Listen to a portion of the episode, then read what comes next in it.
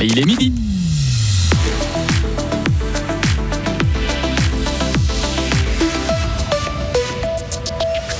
Ils sont habillés en orange et risquent leur vie au bord des routes. Les cantonniers fribourgeois demandent de meilleures conditions de travail. Qui décidera si le Conseil fédéral a fait juste lors de sa gestion de la crise de Crédit Suisse? La commission d'enquête parlementaire sera créée cette semaine. Et oui ou non à la loi Covid La population suisse se prononcera le 18 juin et on vous propose un débat dans une demi-heure. Météo de demain à vendredi, beau temps et température estivale. Karine Baumgartner, bonjour. Bonjour Greg, bonjour à toutes et tous. Ils en ont marre d'attendre. Le groupement fribourgeois des cantonniers lance une pétition pour obtenir des gestes concrets de la part de l'État. Il réclame notamment une prime mensuelle de 200 francs pour compenser la dangerosité, mais aussi la pénibilité de leur travail. Leur démarche intervient quelques jours à peine après le lancement d'une campagne de prévention près des usagers de la route pour préserver la sécurité des cantonniers. Une pure coïncidence selon Bernard Franière, mandataire du groupement. Absolument, parce que c'est en fait une piqûre de rappel. Ça fait bientôt 20 ans que nous revendiquons une reconnaissance de la pénibilité. On a obtenu un premier succès dans le fait que l'année dernière, cette pénibilité a été inscrite dans la loi sur le personnel. Donc, euh, on attend beaucoup à l'État et maintenant les cantonniers ont trouvé que ça suffisait. Donc, comme euh, le, hasard voulait que notre assemblée générale ait lieu la semaine dernière, et donc c'est vraiment effectivement un concours de circonstances, une campagne de sensibilisation ne suffira pas, je dirais, à éradiquer la dangerosité du travail au bord des routes, ni la pénibilité de la tâche en soi. Les cantonniers veulent aussi la mise en place de mesures pour une pré-retraite à 62 ans, un dispositif qui doit entrer en vigueur au plus tard en 2024 selon eux. Un incident est venu ternir la fête du tir en campagne à Ménières, dans la broie fribourgeoise, hier après-midi.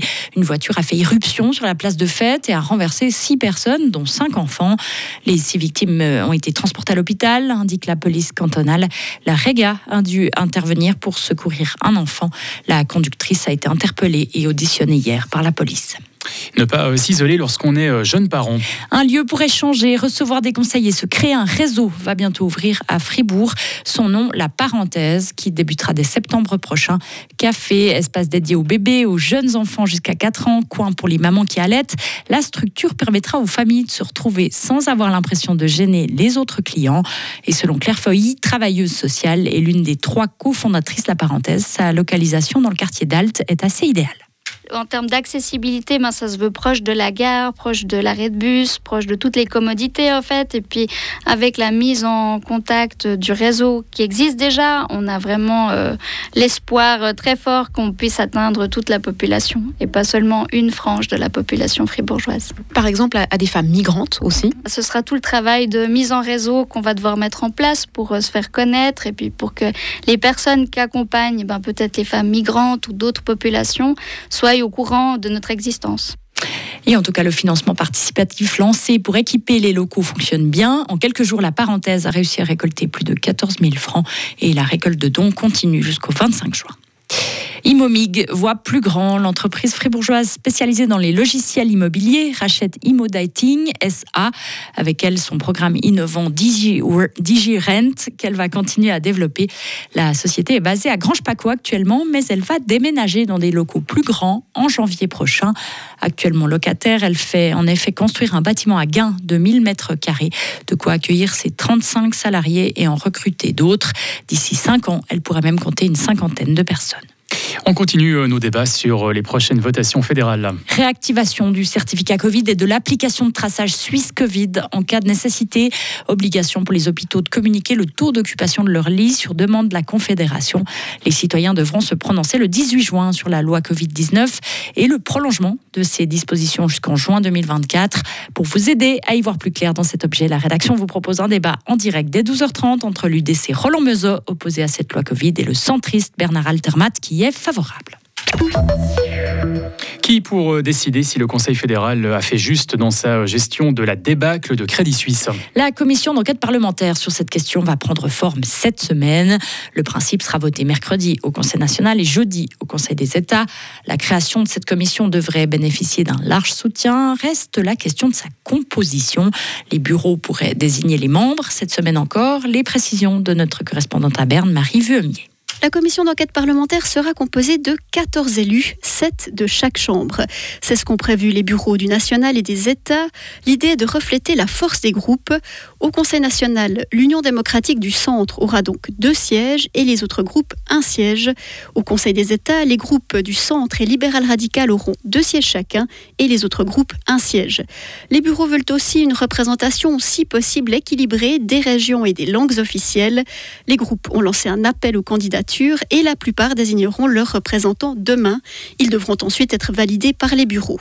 Les candidats sont sélectionnés en fonction de leurs compétences et de leur disponibilité. Cette commission nécessite un engagement important à hauteur d'une séance par semaine environ sur deux ans. Les bureaux désigneront aussi le président et le vice-président de la commission, chacun d'une chambre différente. Parmi les papas à la présidence, le nom de Daniel Fessler, conseiller aux États appenzellois du Parti du Centre, est évoqué par plusieurs élus. L'enquête parlementaire portera sur la gestion par le Conseil fédéral et l'administration de la fusion de Crédit Suisse avec UBS. Un montant de 5 millions de francs est prévu pour ce mandat. À l'étranger, le trafic ferroviaire est complètement perturbé aux Pays-Bas en raison d'un incident technique. Des centaines de voyageurs ont dû dormir dans les gares ou dans une salle de spectacle. Les trains Thalys entre Paris et Bruxelles et les Eurostars vers Londres ainsi que l'ICE vers l'Allemagne ont été concernés. L'incident a notamment affecté 500 personnes qui étaient venues assister au concert de Harry Styles, la star de la pop britannique à Amsterdam. La situation revient lentement à la normale, normale ce lundi. Et a un des trains de voyageurs et de marchandises circule à nouveau sur le site de la pire catastrophe de ces dernières décennies. Pour rappel, vendredi, trois trains sont entrés en collision, faisant près de 300 morts et plus d'un millier de blessés. Il y a eu un problème dans le système d'aiguillage. Le bilan a été revu à la baisse. Et enfin, c'était le premier homme à avoir officiellement couru les 100 mètres sous les 10 secondes, 9,95 exactement. L'Américain Jim Hines est décédé à l'âge de 76 ans. La Fédération internationale d'athlétisme exprime aujourd'hui sa profonde tristesse envers la famille. Il avait réalisé cet exploit lors des Jeux de Mexico le 14 octobre 1968. À l'époque, personne ne pouvait croire qu'un homme court si vite. L'athlète avait déclaré ses propos lors d'une interview au quotidien français L'équipe. Retrouvez toute l'info sur frappe et frappe.ch.